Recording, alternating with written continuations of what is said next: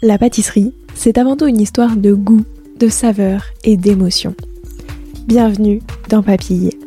Je suis Léa Reverdy, amatrice et passionnée de pâtisserie. Et depuis 2021, je me suis lancé un défi. Vous emmener avec moi à la découverte de ce qui fait vraiment un bon dessert.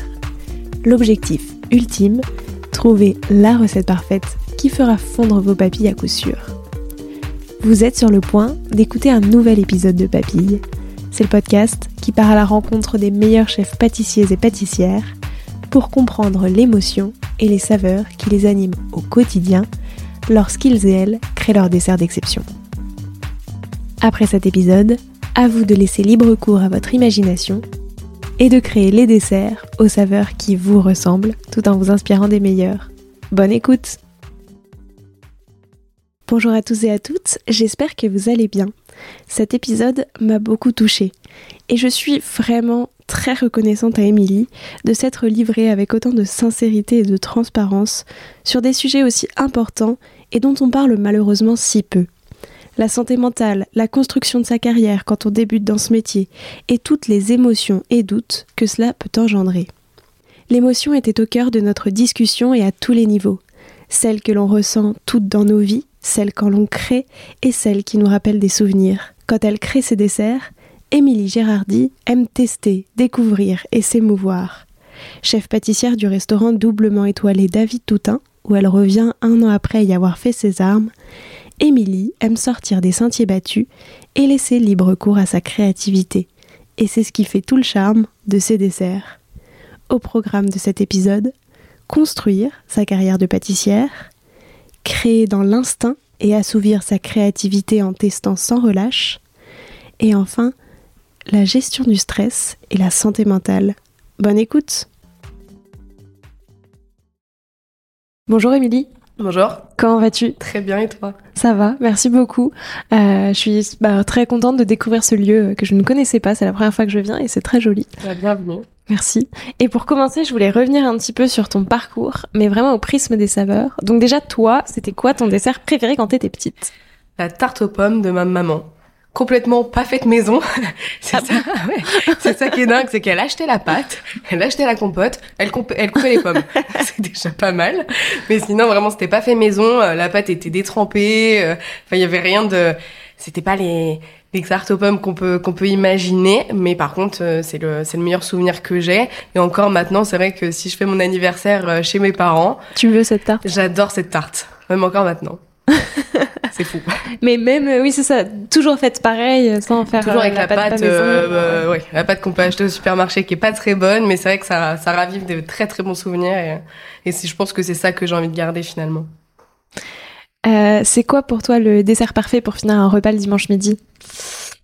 Hum, J'adore la poire belle Hélène.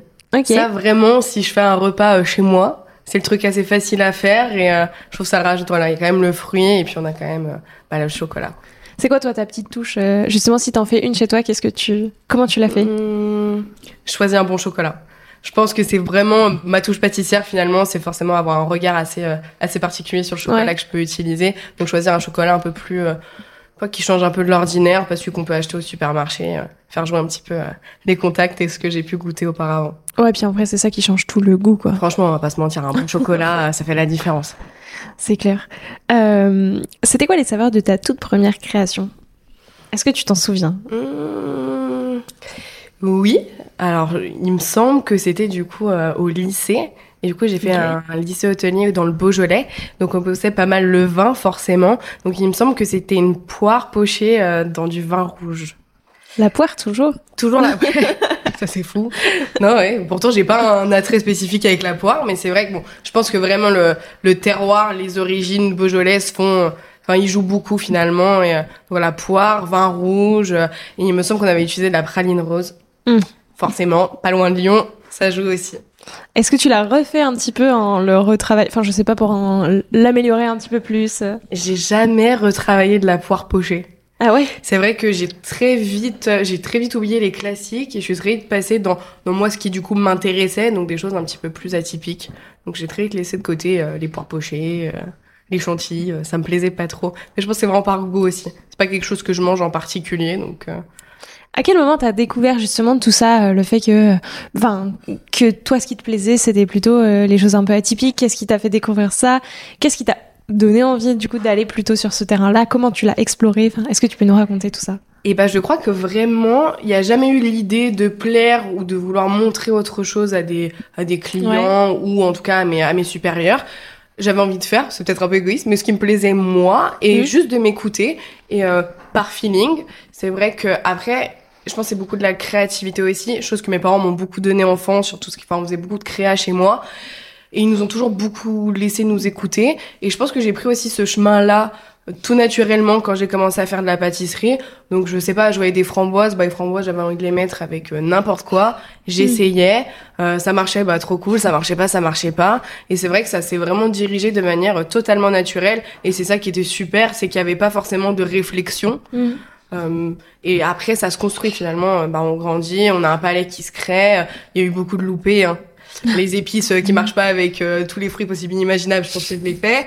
Enfin voilà, il y a pas mal de loupés, mais c'est vrai que j'ai écouté ce que j'aimais, mon palais, et puis bien sûr après, quand on est entouré, bah, on a forcément des supérieurs, des chefs qui nous qui nous guident un petit peu plus. Mais voilà, très naturellement. Comment t'as voulu euh, faire de la pâtisserie? Parce que tu disais, j'ai tout de suite baigné dans un truc très créatif, mais du coup, ce que je comprends, c'est pas forcément de la créativité en cuisine, c'est de la créativité au sens large. Ouais. Donc, pourquoi, à quel moment, toi, t'as décidé de... En plus, j'ai commencé par la cuisine avant de faire de la pâtisserie.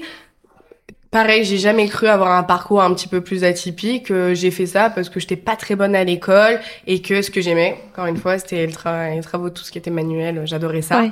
Et euh, bon, euh, ma sœur avait fait de l'art et l'art, c'est quand même un nom, enfin un métier où les débouchés sont très Ouais. compliqués.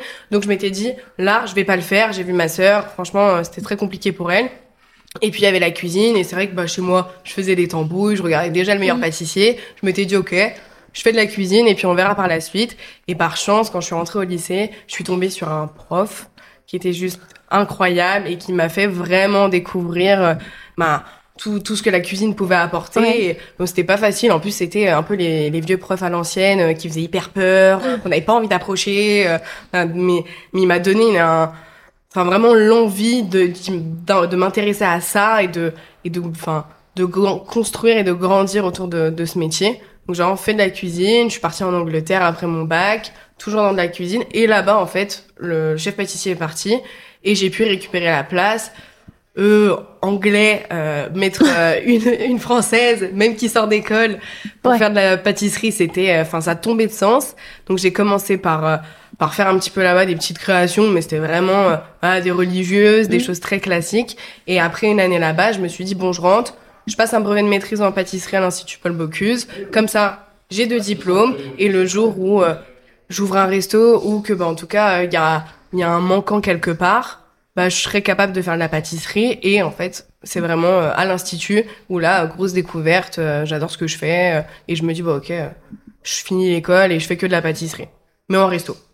Par contre, c'était euh, pas possible pour moi d'aller faire euh, de la pâtisserie boutique. Je pense qu'il y aura toujours un peu ce- cette réflexion très cuisinière. C'est ce qui m'anime et c'est ce qui porte aussi très bien ma, ma pâtisserie aujourd'hui. J'ai des recettes pour euh, des pâtes sablées, des pâtes Ouais. sucrées.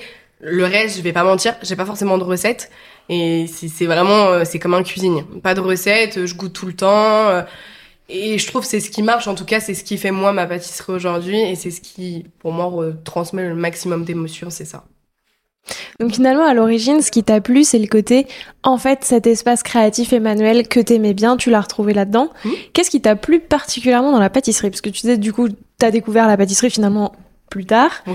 et t'as bien kiffé, t'as voulu y rester, mais du coup, qu'est-ce qui t'a plu le, dans ce métier? Enfin, tu vois, pourquoi finalement tu t'es dit, bah, la pâtisserie plus que la cuisine Si, en plus, tu travailles les deux un peu pareil? Alors, je pense qu'encore une fois, il y a, il y a une, un peu une conviction personnelle. Euh, je suis euh, très compliquée pour manger le salé. Je mange très peu de viande, c'est mais pas par euh, conviction. euh, Enfin, je sais pas pour euh, protéger les animaux, Ouais. c'est pas tout ça. Même si on sait qu'il faut faire absolument très attention maintenant, Euh, c'est juste que depuis petite, euh, j'étais pas capable de manger un steak, steak haché. C'est des choses qui me plaisaient pas. Et du coup, c'est vrai que faire de la cuisine, là où c'était compliqué, c'est que j'étais pas forcément à l'aise sur Ouais. Voilà euh, tout ce qu'il fa- fallait toucher un homard. J'étais pas capable Mm. de le faire. Je le faisais, mais vraiment je me forçais. Et du coup, ça gâchait un petit peu le plaisir que j'avais en étant dans une cuisine, alors que la pâtisserie, il y avait ce côté où, euh, bah voilà, c'était des fruits, c'était un univers finalement qui pour moi Ouais. euh, était euh, plus réconfortant. Mm. Et je pense que ça s'est vraiment dessiné autour de ça. C'est vrai que je me sentais plus à l'aise dans une pâtisserie avec du sucre, de la farine euh, et des fruits que dans une cuisine face en fait à des choses qui, vu que moi ça me plaisait pas, je pense que j'arrivais pas à exprimer au maximum du, du produit parce que bah, je, prenais, je, je prenais pas plaisir à goûter ça finalement. Je comprends. Et du coup, comment aujourd'hui tu construis tes desserts? Parce que donc tu disais, tu veux sortir un petit peu des sentiers battus, t'aimes pas faire les choses trop, euh, trop classiques. Comment est-ce que tu construis un dessert? Alors ce qui marrant, c'est même pas que je ne veux pas, c'est que je crois que je Oui, ne sais tu- pas faire. Euh, je suis clairement euh, pas la meilleure, euh, même après quelques années là d'expérience. Euh, je suis pas la meilleure pour faire des éclairs.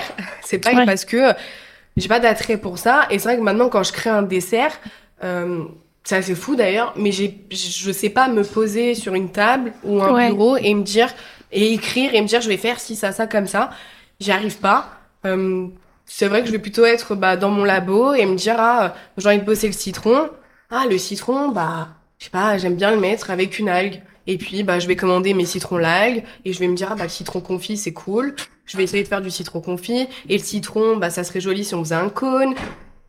En fait c'est c'est marrant mais j'ai pas de manière réellement de créer Mm. mis à part le fait encore une fois de tout le temps m'écouter. Alors des fois vraiment c'est dur et c'est frustrant parce que je m'écoute tellement que je me fais plein d'idées dans Ouais. ma tête. Une fois que c'est sur place, c'est très difficile parce que ça sort pas comme j'aimerais. Mm. Donc ça crée énormément de frustration et ça demande une énorme remise en question sur sur son travail et, et sur sa manière de faire. Donc peut-être qu'il faudrait que je sois un peu plus scolaire et que je me dise que bah en pâtisserie on fait de cette manière et que c'est comme ça que ça marche. Mais c'est quelque chose que j'arrive pas et je préfère me dire bon c'est vrai qu'en pâtisserie normalement on le fait pas, mais j'ai quand même envie d'essayer. Donc des fois ça marche trop bien et c'est super cool. J'ai fait souffler euh, des vanilles, des gousses de vanille entières. On, a, on s'en est servi pour faire des mouillettes. On a mis du praliné dedans. Là, au salon du chocolat, on a fait souffler de la peau de fève de cacao.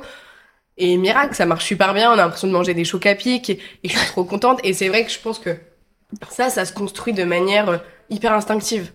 Et, euh, et alors, je pense que c'est difficile quand on travaille avec moi parce que bah mes employés, c'est Enfin, en tout cas, mes chefs de partie, mes commis avec qui je travaille, c'est un peu particulier parce que c'est vrai que euh, je suis très dans ma bulle quand ça se passe parce que bah je suis un peu toute seule face à mes à mes aliments et ce que j'ai envie de créer et euh, c'est là où je travaille du coup beaucoup dessus. C'est pas facile de faire interagir du monde Ouais. là-dedans parce que c'est tellement quelque chose qui est propre à moi et tellement personnel dans cette création là que c'est pas tout le temps évident de suivre ce que je suis en train de faire. Donc vraiment, j'essaye d'améliorer cet axe-là et de créer ce parcours un peu plus scolaire et en tout cas plus pédagogique. Maintenant, en étant en place de chef, où on a besoin justement Ouais. de, de montrer aussi, parce que c'est les équipes qui vont le faire derrière, donc ça demande aussi énormément de, de, de pédagogie pour Mm. transmettre, mais transmettre des choses qui, quand toi-même, tu sais pas vraiment expliquer, quoi, ouais. que tu sais pas expliquer ou ou t'as pas une mé- méthodologie vraiment Ouais. scolaire vu que bah c'est un peu toi qui crée euh, au feeling c'est pas si évident et euh, après je sais que c'est bah, je travaille qu'avec euh, qu'avec des filles là et c'est vrai que c'est très res- ressourçant aussi pour elles de se rendre compte que bah elles sont toutes Tu jeunes faire ça, ouais. que en fait on peut faire des trucs qui sont pas scolaires et c'est vrai que c'est très marrant parce qu'elles vont me dire euh, souvent à peu près à chaque fois qu'on crée quelque chose de toute manière ah mais j'ai jamais vu ça comme ça. Ah je savais pas qu'on pouvait faire comme ça et c'est vrai que bah bah moi non plus. Moi non plus je savais pas qu'on pouvait faire comme ça. Et, et c'est super. Franchement je suis très contente d'avoir ce cette manière là maintenant voilà, je prends quand même du recul à me dire que il faut aussi euh, réussir à se poser et, euh, et avoir une réflexion euh, qui a un peu plus de sens euh, pour au moins plus tard parce que là on est une petite équipe donc c'est quand même plus facile à enfin Ouais. c'est facile le jour où on sera à 10 il va falloir mettre euh, va falloir être un peu plus rigoureux sur cette manière-là de créer et être un peu plus pâtissière que cuisinière je pense Oh, après, en vrai, il y a plein de, justement, de pâtissiers qui ont plutôt la vibe cuisinier et, et ça fonctionne très bien. Et effectivement, c'est aussi comme ça que tu peux découvrir des choses hyper originales euh, en, en, en quittant ce truc-là. Donc, toi, tu testes. Mais qu'est-ce qui, par exemple, quand tu parlais de la gousse de vanille soufflée et tout, qu'est-ce qui se, qu'est-ce qui se passe, en fait, toi, quand tu dis, tiens, je vais essayer ça? Est-ce que c'est un premier truc que tu as vu et tu dis j'ai envie d'aller encore plus loin et tiens je vais essayer ça comme ça? Ou est-ce que c'est tu vois en, en étudiant l'aliment en te disant mais ça on l'a pas vu enfin comment ça se passe dans ta tête pour te dire tiens, je vais essayer, ben, par exemple là, de faire souffler des choses? Parce que du coup, où est-ce que tu te dis tiens, j'ai cette méthode là, je l'aime bien, je vais essayer de la répliquer sur plein de trucs? Souvent, c'est ça. Alors là, pour le coup, la, la gousse de vanille soufflée, euh, c'est vraiment partie d'un échange que j'avais eu avec un de mes anciens collègues, du coup, euh, quand j'étais au Novotel. Et euh, bon, de toute façon, je crois que c'est un peu les esprits barrés qui se rencontrent, hein, qui font que ça marche comme ça. Euh, lui avait un esprit assez barré, moi aussi. Euh, on avait une friteuse à disposition qui marchait tout le temps. On a commencé à, à mettre n'importe quoi dans la friteuse. Ce qui marchait trop cool, ce qui marchait pas, ça marchait pas. Par chance, la friteuse, il y a beaucoup de choses qu'on arrive à faire souffler qu'on ne faisait pas. Donc c'est vrai que la, la gousse de vanille, c'est un petit peu venu comme ça. Et après, euh, bah après en fait, une fois qu'on a vu que des aliments comme une gousse, qui sont quand même des choses que personne n'utilise dans son intégralité, on se dit que si ça, ça pousse, enfin si ça, ça souffle, on est presque sûr que 90% des aliments, ça va souffler. Maintenant, effectivement, on a un peu travaillé sur la manière pour que ça soit mmh. régulier, qu'il y ait quand même un peu une sucrosité, pas forcément une amertume. Et ça, en fait, on l'applique à chaque fois à ce qu'on fait. Et euh, ça marche quand même plutôt bien. Bon, la fève, la peau de fève, premier essai que j'ai fait, ça a pas marché. Deuxième essai où voilà, j'ai un petit peu pimpé un peu plus la recette, comme j'avais vraiment fait à l'identique pour de la vanille soufflée et ça a très bien marché. Donc finalement, euh, voilà, juste euh, c'est des rencontres. Les premières fois, souvent c'est ça, c'est des rencontres. On parle les uns avec les autres, ce qu'on a vu auparavant. Effectivement, forcément, ça joue. Hein. Ce qu'on a pu voir, même sur les réseaux, maintenant, on voit beaucoup de choses aussi. Donc, même si on n'a pas forcément les procédés, bah, ça, on a vu. Et bah, vu qu'on a quand même un petit mm. peu de un petit peu de recul, on sait que ça, ça peut être fait de telle manière. Donc on se dit, ok, s'il a fait ça, effectivement, comme tu t'as pu dire, on pousse un petit peu plus mm. et on essaye après de sublimer. c'est une succession finalement de, de, de discussions et d'essais euh, qui font que ça marche. Bon après ce qui est dur c'est que vu que souvent on n'écrit pas, quand faut refaire la deuxième fois, au petit bonheur la chance, après souvent on écrit. Hein. C'est vrai que les premières fois on se fait beaucoup avoir comme ça. Donc il y a aussi le on teste, mais surtout on teste plusieurs fois parce que c'est pas parce que la première fois euh, ça fonctionne pas que. C'est en fait c'est là que c'est traite parce que d'autant plus là où bah je vous parle actuellement là dans un restaurant où on parle de deux étoiles au Michelin, euh, on cherche bien sûr euh, une rigueur absolue et il faut que chaque assiette, chaque service, tout soit pareil d'un client ou un autre. Qu'on parle de quelqu'un qui vient un client lambda, un client connu, VIP, euh, chef, peu importe, on veut exactement la même chose. Et c'est là où ça se complique. C'est que bah finalement l'inattendu et euh, le fait qu'on fasse un petit peu euh, comme on a envie au feeling, c'est super chouette. Mais par contre, c'est là où, où ça devient difficile, c'est qu'on a un peu attendu au tournant quand bah voilà on va faire goûter au chef, le chef va adorer, il va dire je veux ça à tous les services. Bah là ça nous demande un second travail euh, d'organisation pour régulariser absolument euh, le produit qu'on a sorti. Mais c'est hyper intéressant. Et ça demande vraiment là, bah, je pense que là par contre on rentre dans la vraie technologie euh, culinaire ou pâtissière, c'est que là on fait vraiment jouer tout ce qu'on a pu apprendre auparavant pour trouver la, la régularité et surtout que si moi je le fais ou que ça soit ma commis, que ça soit fait de la même manière et ça c'est je pense le plus important quand on parle de restaurants comme celui-ci étoilé où on veut que tout soit parfait. C'est assez rigolo parce que tu vois, je trouve effectivement tu as ce double truc de à la fois j'ai envie de tester plein de trucs hyper originaux et genre aller n'importe où et en même temps derrière effectivement tu dois quand même tout recadrer. Mm, mm. Genre tu ouvres le cadre au maximum mais à la fin il faut qu'il soit euh, quand même hyper structuré pour que tu gardes euh, bien tout ça quoi. Mais c'est parce que j'ai la chance de travailler avec le chef Toutain qui me laisse euh, le pouvoir d'essayer mm. tout et n'importe quoi et, euh, et de commander plein de choses et de faire vraiment plein de choses dès qu'on a un petit peu de temps libre on le fait et puis euh, je te parlais tout à l'heure de frustration quand mm. j'arrive pas à sortir quelque chose comme je l'aimerais c'est le premier à vraiment m'accompagner et, me tenir la main dans dans enfin voilà bah, mm. il me recadre aussi du coup beaucoup sur euh, sur cette frustration là et il m'aide vraiment à pousser justement mes essais au maximum et c'est vrai que pour ça je me dois de lui rendre euh, la rigueur derrière. Ouais. Dire que pour moi, il me donne tellement la chance d'exprimer euh, toute ma créativité que derrière, par contre, je veux, et c'est ce que j'impose absolument aux filles, je veux que tout soit parfait et, euh, et je pense que c'est un peu la clé pour trouver un, un, équilibre et un juste milieu dans un endroit comme celui-ci pour pas tomber dans vraiment que on fait du service et on est on pense que à ça service service midi soir service midi soir parce que ça c'est dur on va pas se mentir on peut plus maintenant en 2023 être figé que là-dessus parce que sinon, bah, on s'y perd et, c'est pas ça qui nous fait rester dans une entreprise. Et, euh, et du coup, là, on essaye vraiment de faire nos services et, c'est, et ça se passe très bien. Et si ça se passe mal, bah on est sûr que le service d'après, ça se passera mieux. Et euh, tout l'à côté euh, qui est euh, qui est beaucoup, enfin beaucoup plus. Non, les services sont super bien aussi, mais beaucoup plus libre et qui nous laisse l'espace à beaucoup plus de choses. Et sans en tout cas le, le, chef, si le chef était pas comme ça, on pourrait sûrement pas le faire. Mais je pense qu'il a compris que la clé c'était ça, et je pense qu'il il procède de la même manière pour lui aussi. Qu'est-ce que tu as envie de transmettre toi dans tes desserts? Qu'est-ce que tu as envie que les gens se disent quand ils goûtent un de tes desserts? Hum, J'ai envie que ça soit euh, un dessert qu'on se rappellera plus tard. Mmh. Il y a tellement de bons pâtissiers, de bons chefs pâtissiers, de, pâtissiers qui sont techniquement mais juste incroyables et que moi, je suis toujours ébahie quand je vois tout ce qu'on est capable de faire maintenant euh, avec euh, la farine, de l'eau et du sucre. Je trouve ça, je trouve ça dingue. Et c'est vrai que moi, j'ai envie que mes desserts, du coup, soient dans l'émotionnel. Peut-être que techniquement, oui, parce que j'ai tellement fait de cuisine et pas assez de pâtisserie que techniquement, j'aurais jamais ces techniques-là. Mais j'ai envie que, euh... ouais, j'ai envie qu'il y ait de l'émotion et que ça rappelle des choses. Et je trouve que bah, c'est un peu comme l'histoire de la tarte aux pommes, finalement. Euh, mm. euh, alors, j'ai envie que mes desserts soient bons, bien sûr. la tarte aux pommes, c'est pas exactement ça.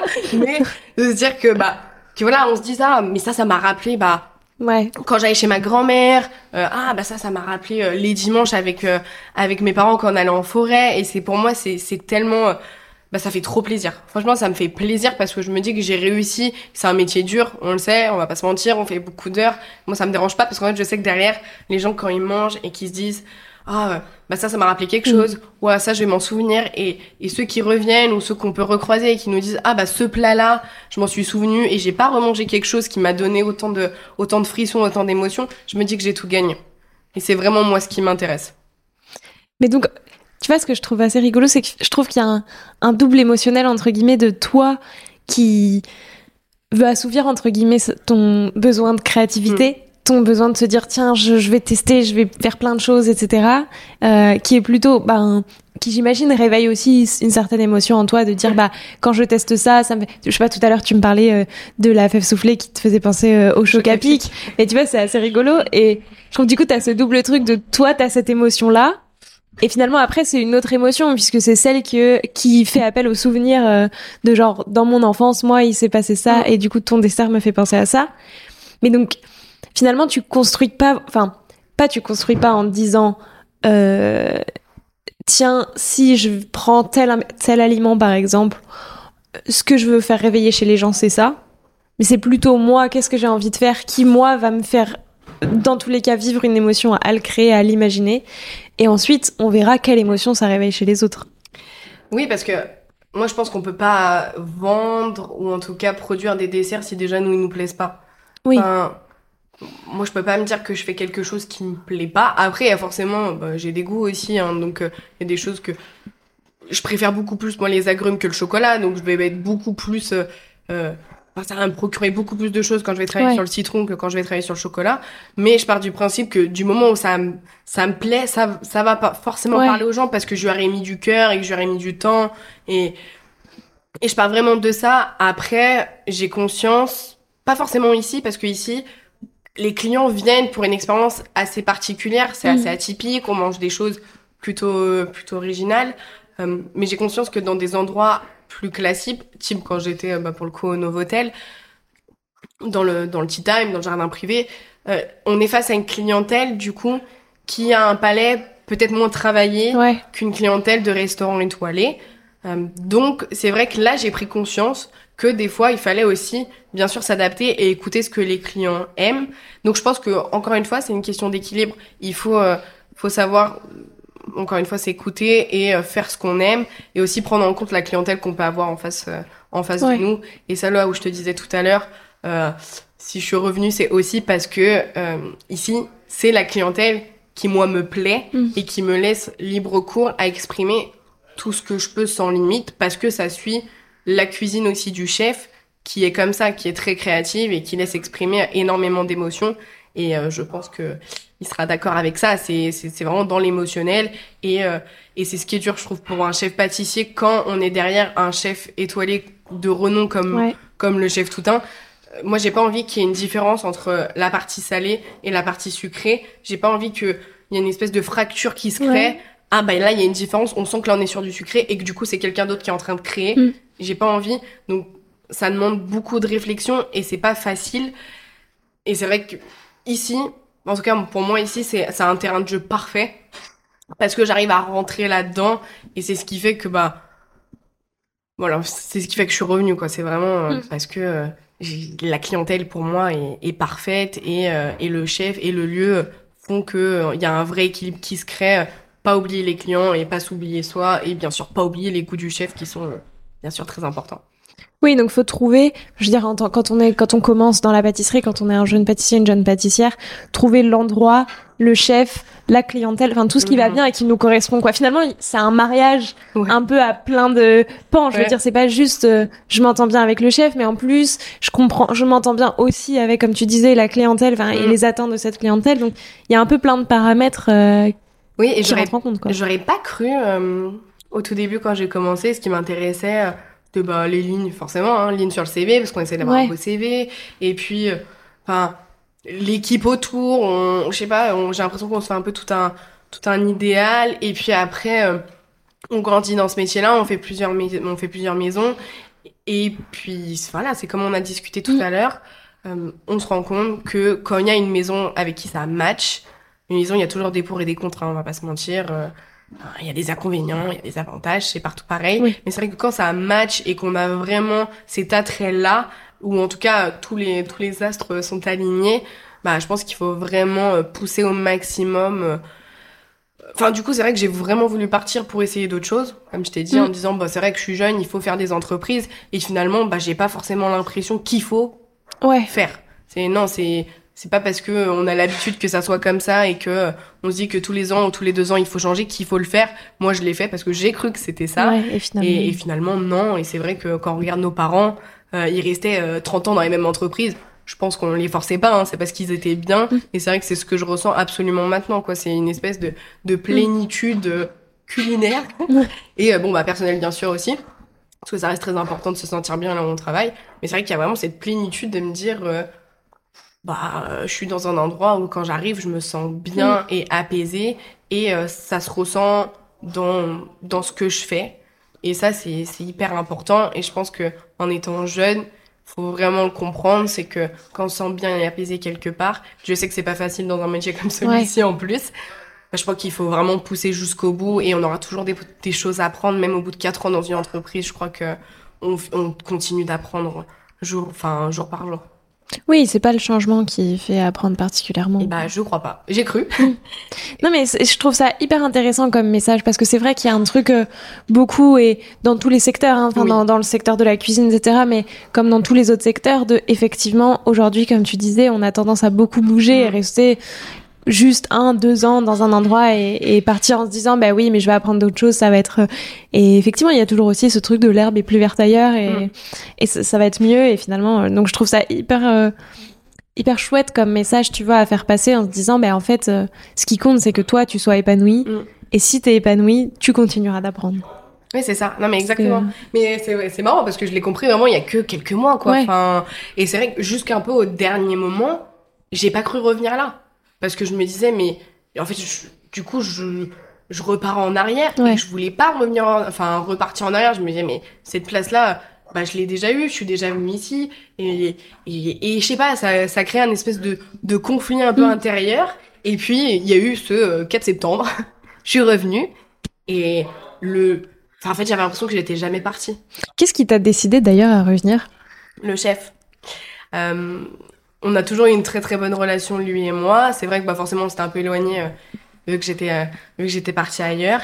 Et euh, en revenant, il y a eu un peu euh, une vraie une vraie complicité, je peux dire, qui s'est créée. Et vraiment, euh, quand on a commencé, bah, un petit peu du coup avant que je revienne, à rééchanger sur les desserts qu'il allait avoir à la rentrée, il y a eu ce perfect match qui s'est recréé. Et ça, en fait, ça m'a créé, bah, pareil, une émotion dingue parce que Mm. ça m'a rappelé à quel point j'aimais travailler avec lui et à quel point c'était important pour moi d'avoir quelqu'un qui me soutenait et qui me comprenait et avec qui je pouvais vraiment parler euh, culinaire Ouais. et, enfin il y a toujours un truc et je le trouve vraiment et je- il le sait quand il parle d'autant plus de cuisine Euh, je trouve que c'est hyper intéressant et, euh, et c'est là où je me dis, bah, j'ai la même place, je vais refaire des choses que je faisais avant, parce qu'il y a des choses qui n'ont pas changé.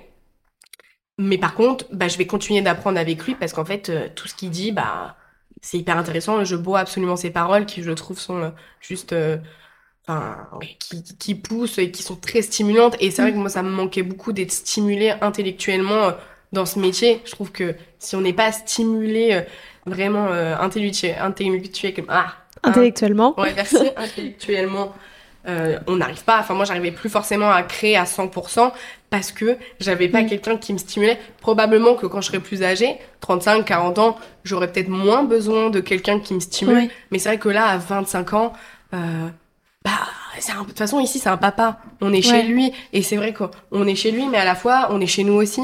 Et euh, ça, c'est quelque chose qui, je veux dire, qu'il impose. Il impose qu'on se sente chez nous. Et c'est absolument ça. Et je trouve que c'est hyper important. Et c'est ce qui fait que ça marche. C'est que moi, je me dis pas le matin, j'arrive chez David Toutin. Lui, j'arrive, bah, Ouais, chez toi. quoi. chez moi. Mm. Enfin, bon, Oui. Bien sûr, on, on grossit le truc, bien sûr que c'est à lui, bien sûr qu'on on, on valide tout avec lui, et c'est la base. Mais c'est vrai que moi, j'ai envie que les choses se passent bien parce que euh, ici, c'est très important pour moi, et, et la clé, elle est là, et c'est pour moi là où il a tout compris aussi. C'est que quand on a des personnes qui nous entourent, qui, euh, se consi- qui considèrent son propre restaurant comme le leur, bah, ça marche. Et c'est Mm. pour ça qu'on est une petite entreprise avec bah, quand même deux étoiles au Michelin, parce que bah, parce que c'est c'est vrai, il le dit, c'est les c'est c'est ses étoiles bien sûr, mais c'est les nôtres aussi parce qu'on con- on contribue absolument à ça. Et quand on a ce discours-là, on peut que avoir envie de travailler pour lui et de pousser, enfin, et de pousser au maximum pour que ça se passe bien. Et ici, si les gens restent, c'est je pense que c'est pour ça et on est tous là pour lui et, et il est là pour nous aussi. Enfin, il y a un vrai il y a un vrai truc qui se crée et voilà, c'est une famille. Alors, tous les restaurants disent qu'on que c'est des familles, mais c'est vrai que moi c'est le premier restaurant où je le ressens vraiment comme ça. Il, il est l'âme même du restaurant et euh, et c'est vrai que c'est ce qui pousse en tout cas à rester ou à revenir. Ouais. voilà, moi ça a été vraiment euh, le déclic, c'est lui. Et, euh, et même si un, si un jour je finis par partir, ça restera mon chef Ouais. mentor et celui qui m'a tout qui m'a tout appris dans mon dans mon métier.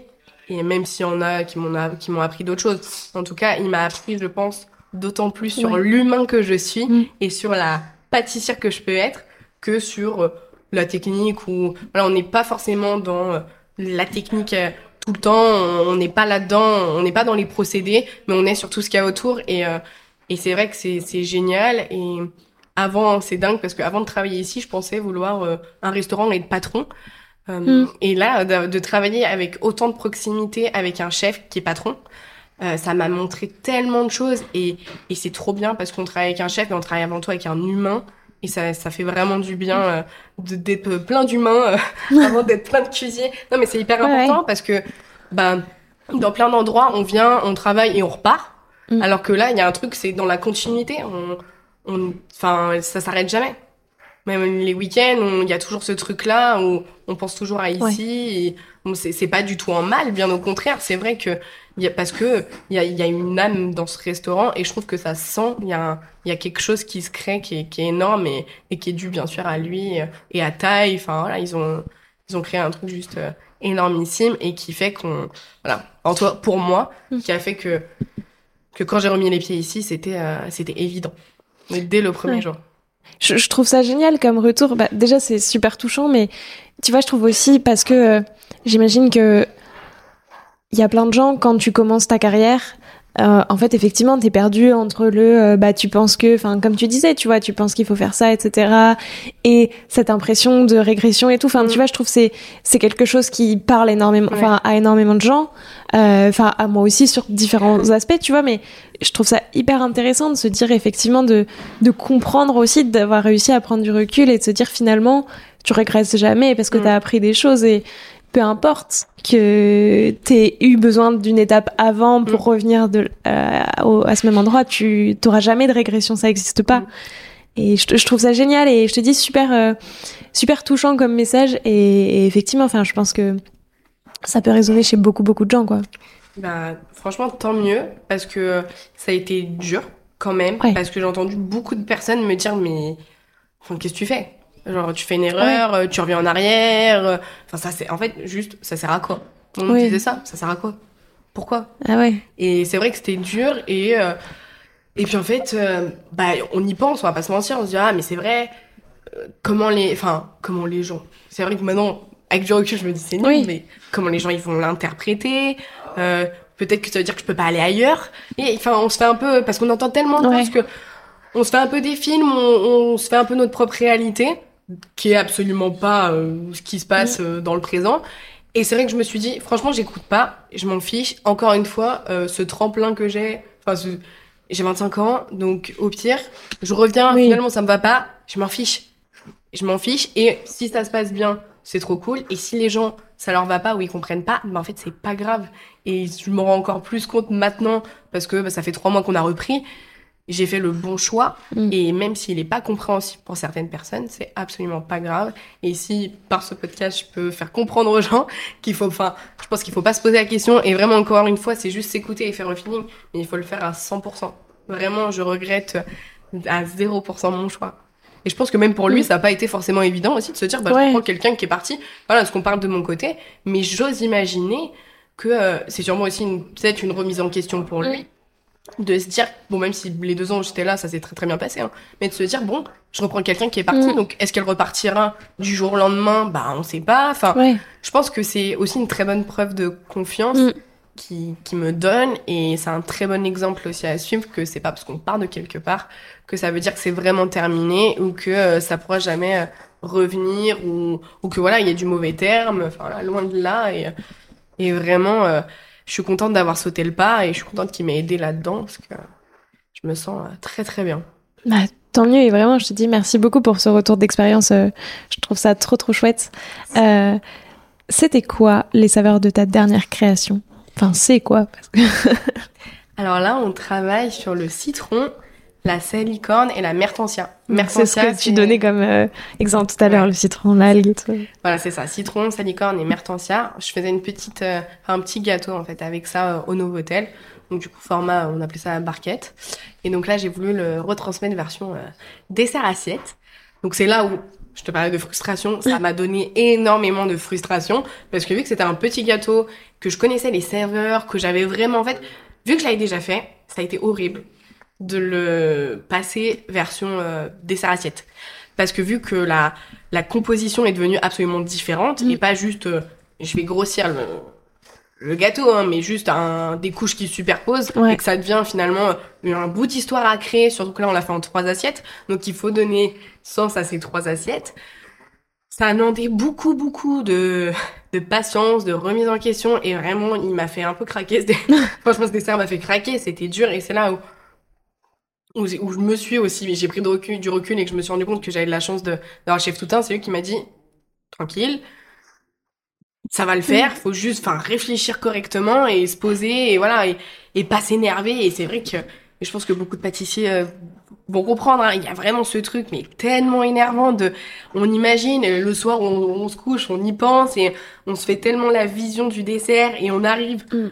Bah ça pas sort ça. pas et en plus moi il y a vraiment ce truc ça m'énerve parce que je vais lui dire que je vais lui faire goûter quelque chose et en fait bah je dresse et ça ça Mm. ressemble pas à ce que je veux. Du coup je peux pas lui faire goûter. Et je me dis bah zut je lui ai dit que j'allais lui faire goûter et finalement je peux pas. Et tu vois c'est un mélange de de beaucoup d'émotions assez négatives. Ouais. alors qu'en fait finalement quand on prend un peu de recul et qu'on sort de ça il y a rien de très grave.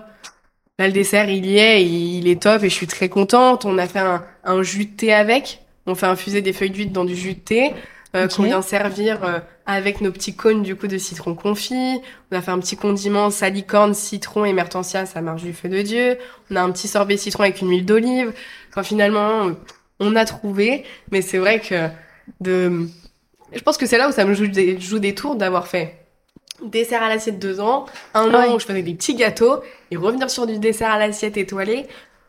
Ça demande vraiment un, ça demande pas mal de recul et euh, ça fait vraiment réfléchir, mais c'est, c'est quand même hyper intéressant et, euh, et ça marche au final. C'est important.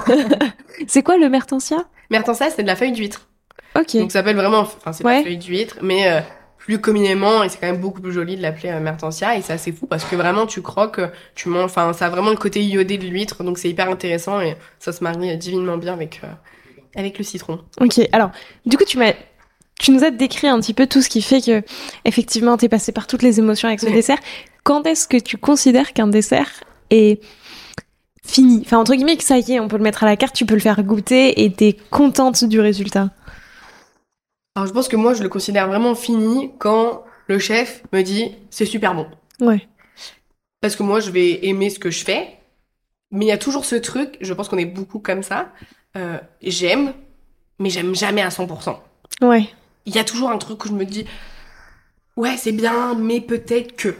Mm. J'ai toujours un peu... euh, j'ai toujours un doute. Il y a toujours un peu ce point d'interrogation de me dire euh, c'est très bien, mais je veux faire plus. Mm. Et du moment où en fait il goûte et qu'il me dit c'est très bien, je me dis si ce palais-là me dit que c'est Mm. très bien, je suis tranquille.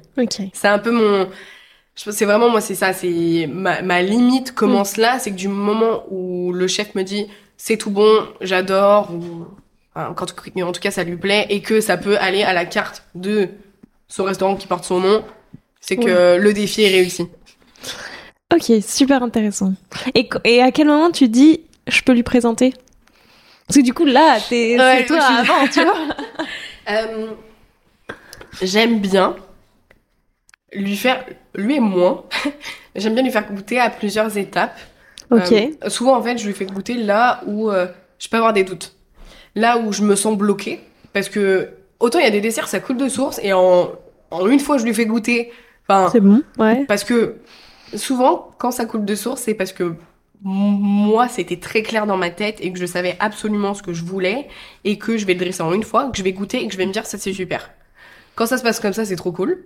Donc on n'a pas à se poser de questions.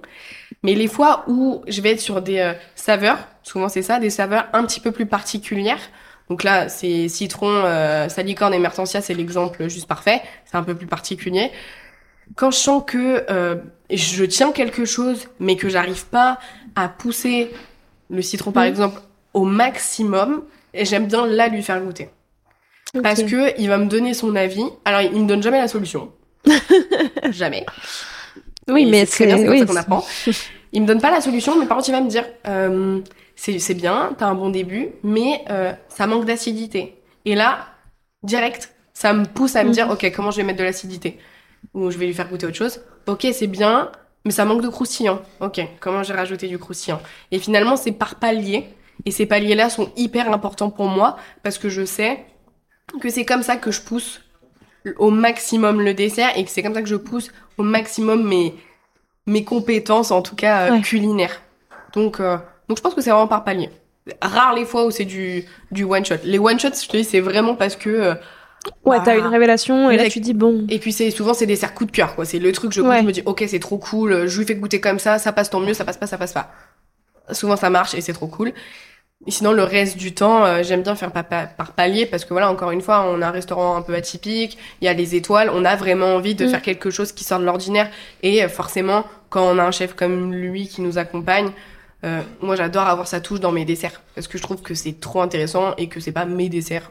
C'est des- commun, c'est nos Ouais. idées communes et c'est en travaillant à deux, à trois, quatre quand, quand les filles m'aident aussi beaucoup que c'est là où on fait les, les meilleurs desserts ou en tout cas c'est ce qui est le plus épanouissant je trouve. Je comprends, c'est super intéressant. Euh, ça représente quoi pour toi la pâtisserie? Bon, je vais euh, sortir les mouchoirs toute ma vie. non, bah franchement, en fait, c'est c'est pas littéral, hein, c'est que sincèrement, c'est toute ma vie et ça prend euh, ça prend pas. C'est ça parce Ouais. que euh, le reste prend un peu de place, mais euh, c'est quand même. Mais, mais c'est vraiment tourné autour de ça et même mes week-ends de toute manière parce que pas du tout lié à la fatigue ou quoi, mais c'est vrai que euh, bah, j'aime tellement ça que bah, mes week-ends, c'est les moments où on a un petit peu de temps. Euh, je vais aller trouver les nouveaux livres, je vais en profiter pour aller voir des producteurs, je vais en profiter pour faire en fait tout l'à côté que j'ai pas forcément le temps de faire la semaine et, euh, et j'adore ça. Je il y avait une semaine où je peux faire un nouveau resto, euh, Ouais. même des- j'ai envie d'essayer plein de choses et euh, et tout mon entourage du coup est plongé là-dedans et c'est vrai que bah mon mon copain vit à travers ça. Il n'est pas du tout du métier et il découvre. Ok. Il découvre vraiment ce que c'est de vivre avec euh, quelqu'un qui est vraiment passionné de gastronomie et qui euh, qui vit à travers ça. Et il le dit, euh, il vit lui aussi du coup Forcément, un peu. hein. Il vit à travers ça et ce métier-là prend beaucoup plus de place que son métier. Et Ah oui. c'est- ouais, c'est une réalité, mais je pense que c'est ce qui fait que ça marche aussi. Il le sait, on Mm. le sait. C'est parce que c'est une passion et ça s'arrête pas à j'enlève ma veste et c'est Ouais, terminé. et c'est fini, ouais. Et, et je pense que c'est, je pense que c'est ce qui lui plaît aussi finalement, c'est que ça, c'est une autre, c'est une vraie sensibilité que j'ai autour de ça et, et que j'adore finalement partager aussi euh, avec, bon, je dis là mon copain, mais euh, que ça vous soit ma famille. Du coup, on est tous branchés euh, 100% cuisine maintenant. Bah, forcément. Tout le monde- tout le monde y met, hein. C'est- bon, mis à part ma mère avec la tarte aux pommes. qui- je pense que quand elle va écouter cet enregistrement, je vais avoir un appel. Mais ouais, c'est vrai que c'est devenu un peu une passion commune et, et c'est trop génial. Et là, je parle de ma famille, mais que mes, mes potes sont, sont absolument pareils. Et dès qu'ils vont voir un truc sur, sur Instagram, bah, c'est les premiers à m'envoyer et c'est trop cool parce que c'est ce que j'aime. Ça réunit autant sur une table que dans la vie en général. Ça réunit tellement les gens, ce métier, que, enfin voilà, je, je changerai jamais mon choix de, de vie, même s'il est difficile. Hein. Je le changerai jamais parce que je trouve que la cuisine maintenant, ça parle à tellement de monde et ça Ouais. réunit tellement les conversations que ah, je, me sens vraiment chanceuse de pouvoir faire ça tous les jours. Donc, t'as trouvé à 300% ce qui te permettait d'exprimer ta créativité euh, Ouais. sur tous les aspects, quoi. Sur tous les aspects. Manuel, euh, Ah non, mais oui. psychologique, enfin Ouais, tout, ça. quoi. Après, franchement, c'est... euh, Parce que là, je- j'exprime tellement quelque chose de tout beau, tout rose. Euh, c'est dur. Oui. C'est dur, il y a beaucoup de stress, il y a beaucoup de pression. Mais je crois que si on fait un, espèce de rapport un peu entre la pression, le stress et euh, tout le point euh, positif qu'il y a à côté, le choix, il est, il est vraiment vite fait. Mais encore une fois, c'est parce que je suis jeune et que j'apprends encore à faire avec la pression et le stress. Ça reste, franchement, c'est nouveau et c'est pas, c'est pas évident. Et je pense que plus on, grandit euh, en, âge, vraiment, plus, plus on apprend aussi à gérer, à gérer ça. Et ça demande aussi un vrai, un vrai travail sur soi. hein. Enfin, moi, je sais que les premières années, euh, je ne gérais pas le stress de la même manière que je peux le gérer maintenant. Ouais. Et, et c'est vrai que c'est là où j'ai trouvé ça dommage. À l'école, on m'a jamais, on nous a jamais parlé euh, de stress en entreprise. Mm. On n'en parle pas. Et dans des métiers, tous les métiers ont du stress. Je banalise zéro métier, mais on sait Ouais, là, ouais. que dans des métiers de bouche, euh, il y a d'autant plus de stress parce qu'il y a tellement de fatigue qui s'accumule. Je trouve ça vraiment dingue que on ait zéro sensibilisation autour de ça, d'autant plus dans un monde en 2023, Ouais. enfin fin 2023, où on parle tellement de santé mentale. Mm. C'est assez dingue qu'on n'ait pas de dispositif mis en place. Alors, je dis pas qu'il faut des cours toutes les semaines au lycée pour parler de sensibilisation, euh, enfin voilà, mentale dans un, enfin dans l'entreprise. Mais par contre, il devrait y avoir des modules obligatoires à chaque Mm. fin de, de semestre pour parler en fait de, de ça, une sensibilisation où on fait venir des, des personnes extérieures, euh, voilà, des, mais des jeunes en fait, il faut pas des, des vieux chefs Oui. de 50 ans, pardon, mais c'est vulgaire la manière dont je le dis, mais c'est une vérité, il faut des jeunes en fait qui viennent parler de ça. Et moi si j'avais eu des jeunes, quand j'avais 17 ans, qu'il est venu des jeunes de 25 ans qui m'auraient dit, voilà, il faut prendre soin Enfin, faut Mm. tout donner dans son travail, mais par contre, il faut Mais prendre ouais. soin de sa santé mentale parce que si ta santé mentale ne suit pas, ton travail ne suivra pas. Et c'est vrai que ça, on ne le dit pas. Et je trouve que c'est absolument dommage. Maintenant, ça fait 10 ans presque. Donc forcément, on a un petit peu évolué, mais je suis sûre que je vais dans un lycée, on le fait toujours pas. Et c'est vrai que j'espère que les choses euh, finiront par changer euh, autour de ça parce que euh, je pense que moi, ça a été la plus grosse révélation Ouais. en grandissant et en commençant à avoir des postes à responsabilité. C'est tout l'à côté qui était, Mm. qui, qui est juste impressionnant. Impressionnant. Et je, je trouve que tant qu'on l'a pas vécu, on sait pas ce que c'est de vivre avec un, un puis il y a notre stress et puis il y a de voir les autres aussi. Je, je pense, moi, ça a été hyper dur de voir mes, mes collègues, euh, voilà, être pris de stress et un peu, qui, qui devient un peu chronique, quoi. Moi, j'ai trouvé ça vraiment, vraiment difficile et, et c'est là où, où c'est là où moi, par contre, je me suis reprise en main et je me suis dit, ok, euh, on m'a pas appris, par contre, moi, je vais apprendre de moi-même. Parce que je voulais pas tomber, j'aime tellement ça que je veux pas un jour me dire, je vais devoir arrêter parce, Parce que, que, ouais. mentalement, j'arrive pas à suivre. Je veux tellement pas que ça m'arrive que du coup, je me suis euh, vraiment euh, forcée à, à, m'intéresser à la sophrologie, à faire un peu de méditation, euh, de la cohérence cardiaque pour vraiment apprendre à gérer du stress parce que finalement on est un peu comme des euh, je pense qu'on est des grands sportifs. Hmm. Sauf qu'en fait on, est sur de la course de fond tout le temps et nous on n'a pas de pause. Ouais. Il y a vraiment jamais de pause et je pense que ces pauses là, faut se les accorder et c'est absolu. Vraiment c'est absolu et ah, donc si des jeunes Déjà, m'écoute. je pense que c'est vraiment le truc à prendre en compte, c'est vraiment ça. Je trouve ça trop cool que tu abordes ce sujet parce qu'effectivement, après, comme tu l'as dit, c'est un sujet qui, la santé mentale, ça arrive sur le devant de la scène mm. depuis quelques années. On commence à en parler dans tous les métiers où effectivement, et, et je pense que le confinement a fait aussi beaucoup sur la prise de conscience de la santé mentale, euh, parce qu'il y a eu plein de répercussions justement sur plein de gens mais c'est super, euh, c'est super chouette parce qu'effectivement c'est un sujet hyper important, d'autant plus comme tu le disais dans plein de métiers. Mais c'est vrai que je trouve que les métiers de, de la gastronomie, tu vois, c'est vrai que je trouve que t'as tellement ce stress pendant mm. les services de moments hyper intenses qui après vont euh, décrescendo, mais mm. d'un coup, tu vois, ça pète et effectivement, et sur ces moments-là, ben, faut apprendre à gérer ton stress comme pas possible.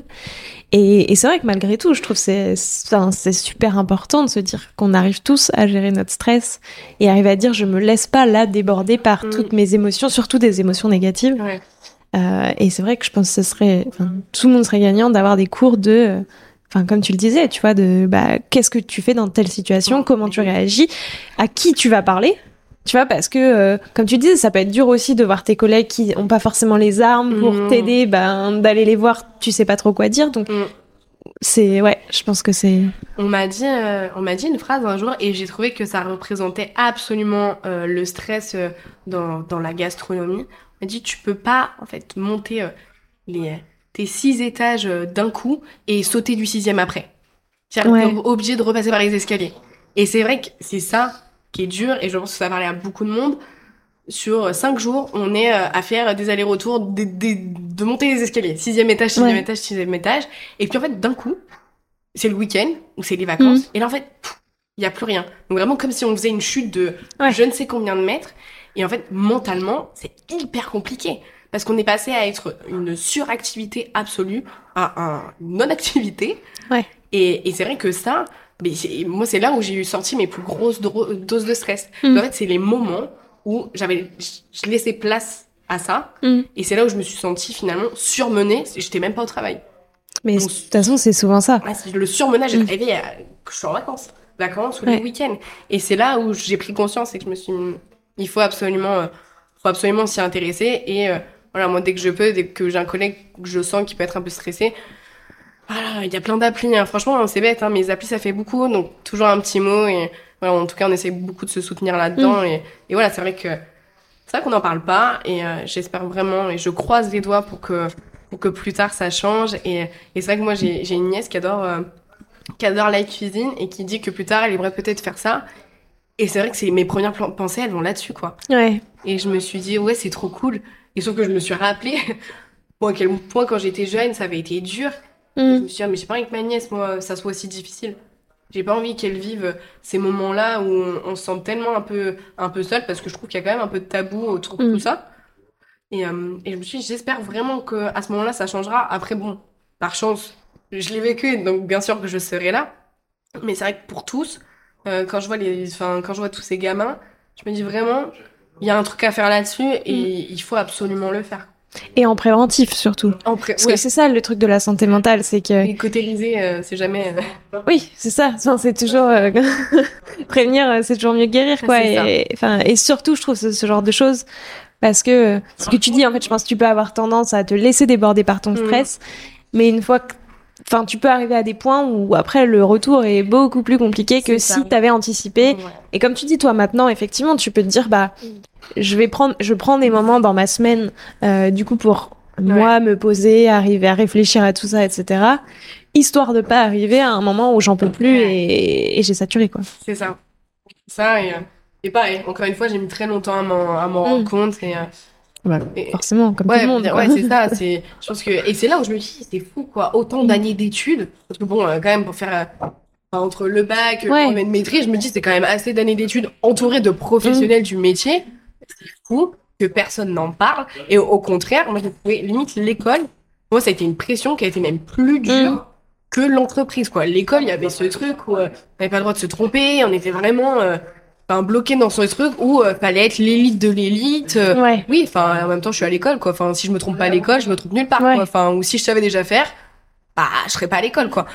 Donc c'est vrai que c'est c'est à partir de là où je me suis dit mais c'est pas normal quoi. Enfin même je me ra- je me rappelle il y en avait elle, elle pleurait euh, oh ouais bon pour le coup c'était souvent des filles ouais qui qui- elle pleurait parce que le stress le machin et, et voilà et c'était mal vu ah mais machin arrête de pleurnicher et je dis et en fait avec du recul je me dis mais mais en fait tant mieux qu'elle pleure quoi. En fait elle juste elle Ouais. libère son surplus d'émotions et de stress parce que bah parce que c'est dur et en fait il faut arrêter de dire que c'est pas dur Ouais. et que tout le monde le vit bien parce que c'est pas vrai et c'est pas grave c'est pas parce qu'on le vit mal qu'on n'aime pas ça Mm. ou qu'on n'est pas fait pour le faire c'est juste que c'est une réalité dans ce métier ou dans un autre voilà moi je parle de ça parce que forcément je suis oui. confrontée à ça tous les jours mais tous les jours j'abuse mais enfin il y a des moments oui enfin quand comment je me dis des fois faut juste pleurer quoi enfin moi ça m'est Ouais. déjà arrivé quoi enfin juste des fois les services ils sont ils sont intenses Mm. et c'est à la fin de la semaine on se met à pleurer juste euh, ouais, parce Ouais. que ça relâche et c'est pas grave et je trouve qu'on on en fait tellement un tabou et quelque chose de grave que que voilà c'est on a l'impression que que c'est forcément négatif et au contraire je pense qu'il y a un vrai positif là-dedans Mais c'est super. euh, Enfin, je trouve ce discours euh, absolument génial et, et et en fait, je trouve ça complète finalement ce que tu disais avant. C'est très dans l'émotionnel et savoir s'écouter. Ouais. Et finalement à tous les niveaux. Euh, et, et je trouve ça trop cool. Et c'est vrai que je pense que vraiment avoir des clés. Enfin, si tu naissais et on te donnait des clés pour t'accompagner dans justement cette gestion du stress, de la santé mentale et tout. euh, c'est cool. sûr que bah oui.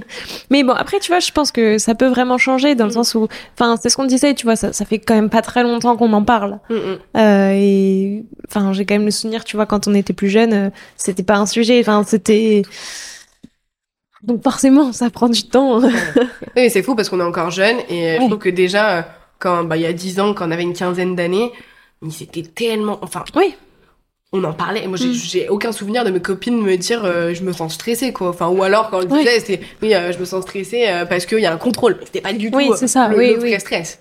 Moi, j'ai un espèce de. Et je trouve que c'est depuis le confinement, j'ai un espèce Mm. de voile d'inconscient qui s'est enlevé de mes yeux et qui Mm. m'a fait me rendre compte de ce qui était la réalité à ce sujet-là et qui était juste, mais énormissime, quoi. Enfin, c'est vrai que c'est là où je me suis dit, mais c'est un truc de dingue qu'on qu'on s'en soit jamais préoccupé avant, quoi. C'est un truc Ouais. fou. Et euh, c'est dingue parce que dès que j'ai, enfin, quand j'ai commencé les études, ou en tout cas ce métier-là, donc vers 17-18 ans, j'avais tout le temps mal à la tête. Tout le Ah temps, tout le temps mal à la tête. Vraiment, j'étais très migraineuse et euh, on a toujours été sur un terrain euh, très médicamenteux, de comprendre d'où ça venait. Ben, du coup, un terrain physique, on va Oui. dire. Jusqu'au moment où je me suis rendu compte que quand on est vachement moins stressé, on a beaucoup moins mal à la tête.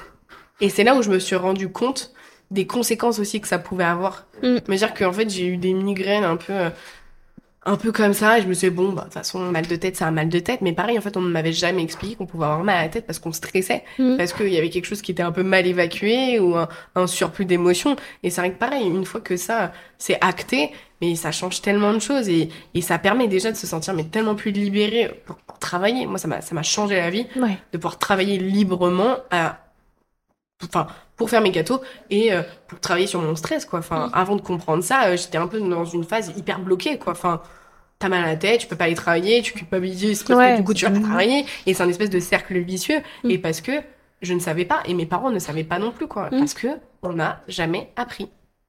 Et c'est fou. Mm. Je trouve ça dingue. Vraiment. Bah, je suis d'accord avec toi vraiment merci euh, merci pour tous ces pour tous ces messages, c'est génial. Euh, bah, pour clore cet épisode, je te propose de te prêter au jeu du questionnaire de Proust des saveurs, même si vraiment je pourrais continuer à parler des heures parce que je trouve en fait tu soulèves plein plein de sujets qui sont hyper importants et, et dont on parle en fait vraiment pas beaucoup. Mm. Euh, donc, donc je trouve ça trop cool.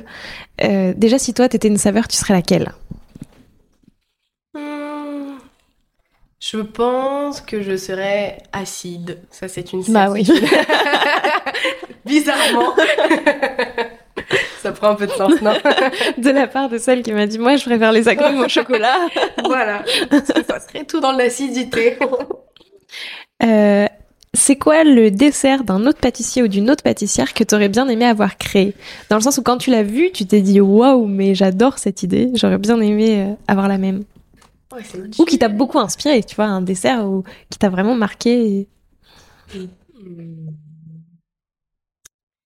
Je sais pas si j'en ai un à proprement parler. Ah, si, alors j'aime beaucoup euh, Maxime Frédéric, euh, le douillon à la, la poire. poire, mais décidément. Elle revient, tu vois, c'est le fil conducteur. Ouais, vraiment, c'est fou cette histoire. Hein. Mais euh, ouais, le, le, le, douillon à la poire, je trouve ça juste euh, absolument magique parce que je trouve que c'est la pureté et la simplicité. Euh, enfin, à son paroxysme, c'est le truc finalement le, le, plus simple et à la fois le, le, le plus complexe parce qu'en fait, on sait que plus c'est simple, plus c'est difficile. Et je trouve que là-dessus, en tout cas, il, c'est le maître pour ça. Je trouve qu'il y a une, une pureté, une simplicité dans ses desserts et à la fois ça révèle tellement une complexité euh, pâtissière qui est qui est juste euh, juste absolue. Donc euh, douillon à la poire, Maxime Frédéric. C'est quoi la dernière saveur que tu as découverte et aimée? Ça peut être une saveur que tu as redécouverte aussi, tu vois que tu avais goûté il y a longtemps, enfin pas longtemps mais alors c'est pas forcément une, une saveur, mais c'est vrai que plus jeune, je détestais le poivre. J'étais incapable de... Alors, même un steak avec du poivre dessus, c'était pas mhm. possible pour moi. Euh, très très compliqué. Euh, et là, en grandissant, du coup, euh, j'ai quand même pu goûter plein de poivres de plein d'origines différentes. Et c'est vrai que j'arrive maintenant à beaucoup plus apprécier... Ah, c'est pas une saveur vraiment à proprement parler, mais tu vois ce que vraiment ce côté un petit peu piquant. Mhm. Ce côté-là que je ne supportais pas. Je, je trouve que finalement dans le poivre, on a une on a un terrain aromatique qui est genre juste exceptionnel et que j'apprends encore vraiment à découvrir et, qui me plaît beaucoup. Je n'utilise pas beaucoup encore en dessert mmh. parce que je pense que vu que j'arrive pas encore à 100% l'apprécier, c'est pas si facile. Mais en tout cas, voilà, c'est quelque chose que je me force pas, mais en tout cas que que j'aime découvrir euh, de jour en jour.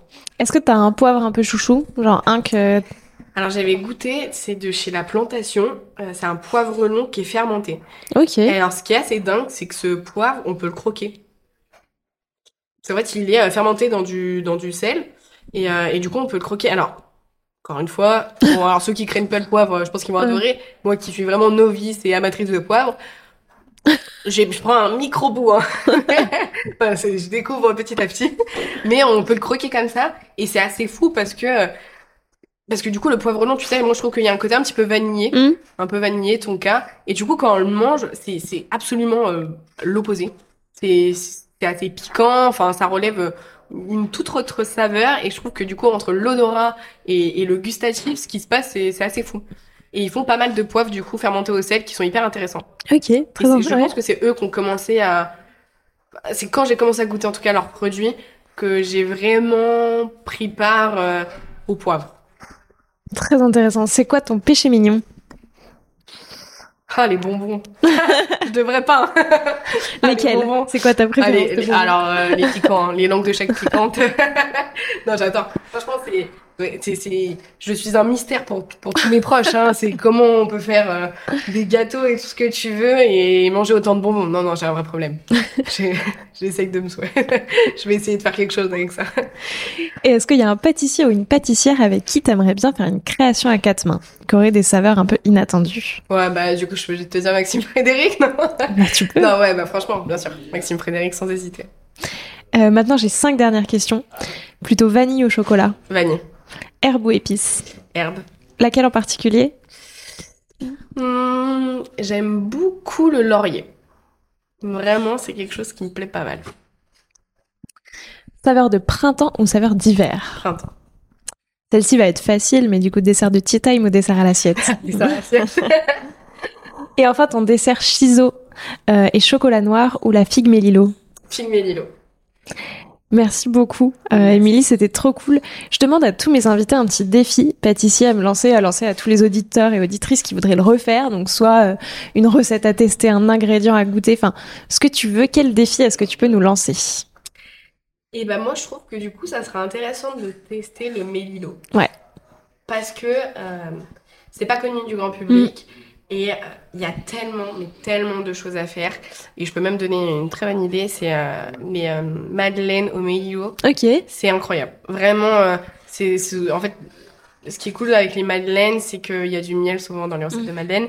Et le miel et le méliot, ça marche juste peu de Dieu. Et du coup, c'est vrai que ça, il y a ce côté euh, un peu beurré de la madeleine avec, alors je sais pas si t'as déjà goûté le Ouais. Milo. Voilà, enfin, je pense du coup, tu, tu, tu comprends ce côté un peu, euh, Ouais. voilà, vanillé. Mm. Enfin, vraiment, euh, le Mélilo, on peut le faire infuser dans le beurre.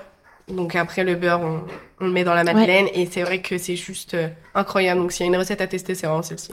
Où est-ce que tu trouves du mélilo Les herboristes à Paris, ouais, à Paris, euh, les herboristes euh, en vendent. Donc ils le vendent pas forcément euh, comme nous on peut l'avoir ici, c'est-à-dire en séché, Ouais. enfin en entier, mais ils le vendent déjà haché, ce qui est pas plus mal hein, pour Oui, faire franchement des une infusion, mélanges. ça change pas voilà. Mais du coup, l'infuser dans du gras, c'est le conseil que je peux donner. Donc dans le beurre, ça marche très très bien.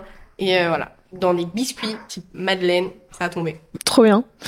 Euh, qui est-ce que tu as envie que soit le prochain ou la prochaine pâtissier ou pâtissière à passer derrière ce micro Hélène Carlogen du Prince de Galles. Très bonne rencontre euh, que j'ai fait au, euh, que j'ai fait au salon du chocolat. Et euh, j'ai fait son tea time qui est super chouette. Donc fonce. Super, merci. Et je te laisse euh, le mot de la fin. Moi, déjà, je veux vraiment te remercier parce que c'était trop cool. J'ai passé un super moment. Euh, c'était super touchant. Je suis trop contente parce que bah, tu as abordé plein de sujets que je trouve géniaux. Euh, donc, merci déjà pour tout ça. Et du coup, je te laisse le mot de la fin. Qu'est-ce que tu as envie de dire pour clore cet épisode? Bah, merci à toi. Merci à toi de, de m'avoir contacté pour, euh, pour faire ce podcast qui était pareil, hyper. euh, c'était super bien, euh, ultra naturel et ça fait plaisir d'avoir ce genre de ce genre de contacts qui sont, enfin comme on disait, pas forcément tout le temps faciles, qui Mm. peuvent être un peu stressants et là ça, ça a coulé de source et c'était euh, c'était top. Donc j'espère que j'espère que ça plaira, mais en tout cas ça a été fait euh, de, de tout cœur et euh, Merci. tout naturellement. Bah, merci beaucoup. Merci. J'espère que cet épisode vous a plu et je vous dis à la semaine prochaine en compagnie de Mathieu Depardieu. Prenez soin de vous. Alors, quel sera votre prochain dessert? Merci d'avoir écouté cet épisode jusqu'au bout. S'il vous a plu, n'hésitez pas à le partager aux gourmands qui vous entourent. Et pour continuer la discussion, rendez-vous sur Instagram @léa_rvrd. Et si vous voulez soutenir Papille, deux choses. La première, notez l'épisode 5 étoiles sur Apple Podcast et Spotify et laissez un commentaire délicieux. La deuxième, vous rendre sur papillepodcast.com sans oublier le S de papille et vous abonner à la newsletter pour être prévenu de la sortie des prochains épisodes. À très bientôt!